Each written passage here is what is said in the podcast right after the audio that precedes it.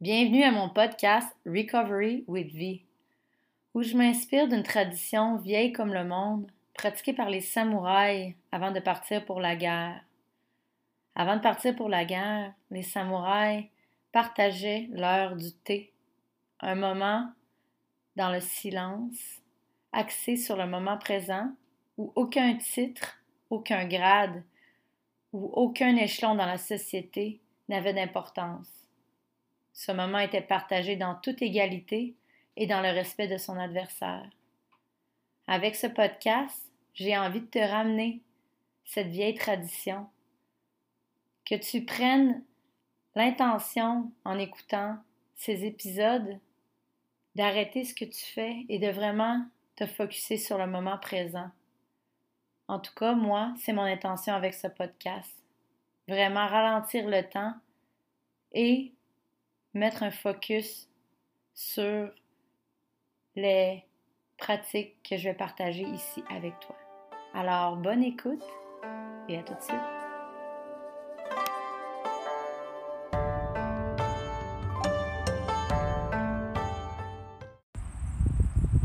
Bon samedi tout le monde. Ah. Je sais pas si vous sentez les énergies aujourd'hui qui ont envie de monter. Euh. moi, j'ai une montée d'émotions là. Je me suis réveillée avec une petite tristesse. Euh, avec une petite idée de c'était quoi, mais pas trop envie d'aller dedans. Fait que je me suis occupée. Euh, ma méditation n'a pas duré longtemps. Je suis pas vraiment allée dans le noyau de ce qui avait envie de monter. Je me suis fait un café. J'ai tout de suite embarqué sur une formation sur mon ordi, puis euh, mon, mon cerveau était déjà euh, déconnecté de l'émotion, puis euh, engourdi, si on veut. Puis là, ben, j'ai décidé d'aller marcher avec Naya sur le bord de la rivière, ce qui me fait tout le temps du bien. Et de me mettre ma, ma chanson qui me fait rentrer dans mon corps, puis de suivre la musique, puis d'aller bouger les hanches, de suivre le rythme et d'essayer d'aller déloger cette émotion de tristesse qui était comme euh, logée dans mes, euh, mes chakras du bas. Hmm. Il y a beaucoup de beaucoup d'émotions, de tristesse, de rejet des hommes qui sortent cette semaine. Beaucoup, beaucoup de tristesse euh, d'une blessure qui est encore ouverte. Je m'excuse d'être émotionnelle. Je viens d'aller justement bouger mon bassin, puis ça, ça a délogé l'émotion, tu sais. Fait que là, remonte. c'est ça qu'il faut faire. faut les accueillir, tu sais, mais... Euh, c'est fou comment que la vie nous met sur notre chemin des personnages que j'appelle les personnages de la pièce de théâtre de ta vie, qui sont juste là pour revenir trigger, vérifier si tu as enfin guéri cette blessure-là, tu sais. Si c'est pas guéri, elle va remonter encore et encore et encore. En ce moment, la blessure que je traverse et que ça fait longtemps que je traverse, c'est vraiment cette blessure de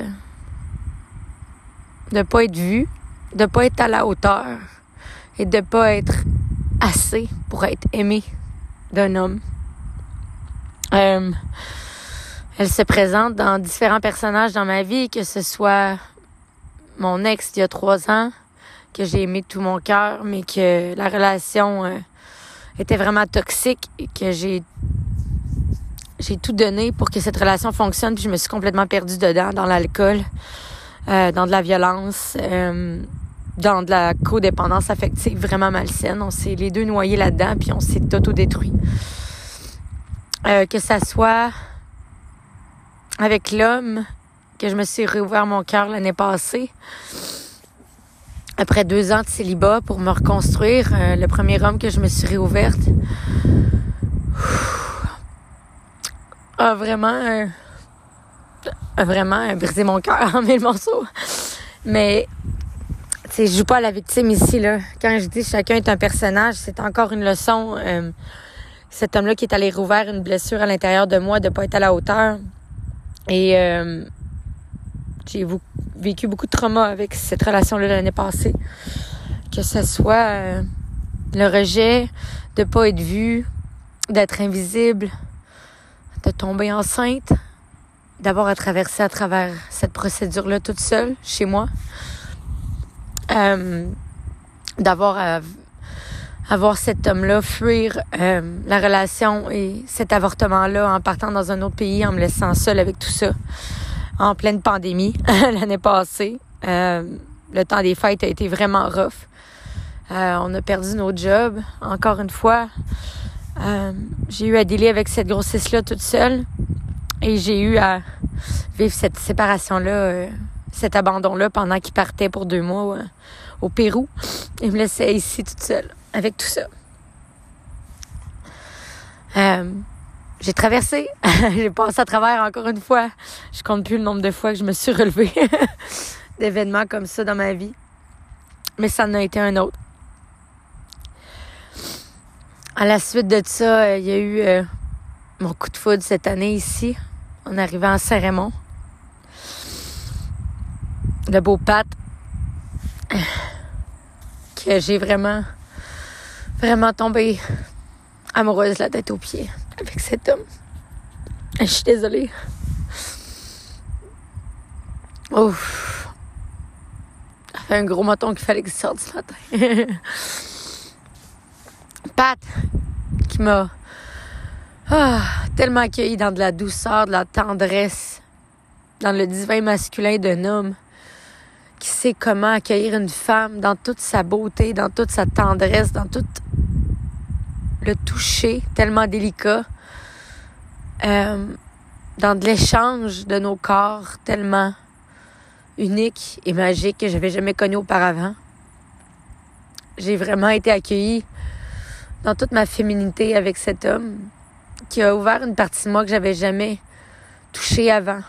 Vraiment cette partie euh, où l'échange de nos corps peut devenir un acte pur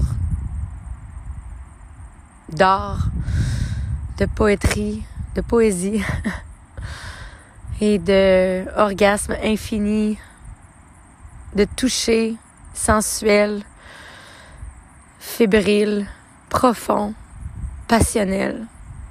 Wow. Amour tantrique, amour passionnel. Et euh, nos âmes ont vraiment connecté. Malheureusement, encore une fois, euh, l'homme que j'ai choisi était occupé, il avait d'autres priorités dans sa vie que moi. Et j'ai été, euh, j'ai été obligée de prendre une toute petite partie petite, petite partie de la vie de quelqu'un et euh, de compromettre ce que moi je voulais pour ramasser les miettes que l'autre euh, avait à me donner.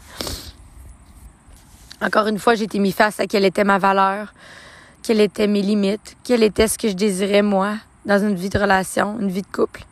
Est-ce que j'étais prête à accepter le peu qu'on me donnait juste pour être en couple ou est-ce que je décidais de quitter cette relation-là, même si je l'aimais vraiment fort, pour aller affirmer que moi, Véronique Pelletier, c'était pas assez pour moi ça de voir mon chum une heure par semaine le dimanche soir pour qu'il puisse venir faire son lavage, me baiser puis repartir le lendemain. Est-ce que ça c'est assez pour moi pour ma valeur? Non.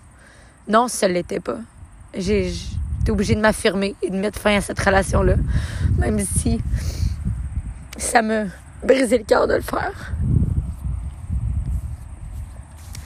Alors cette blessure de rejet, d'abandon, d'être invisible qui revient encore et encore et encore et encore à travers les hommes que je choisis dans ma vie. Et que l'univers me dit, sûrement, vas-tu finir par comprendre? Que ta valeur est pas dans les yeux des hommes. Ta valeur, c'est toi qui l'as à l'intérieur de toi. Ta valeur, c'est toi qui la cultives à tous les jours à travers tes actes de discipline, de routine, de pratique spirituelle, de méditation, de yoga, de respiration, dans tes projets de vie, d'entrepreneuriat, dans ta business, dans tes amitiés, dans ton dépassement personnel, dans ton service aux autres, il est là ton amour. Il est là ton amour de toi-même.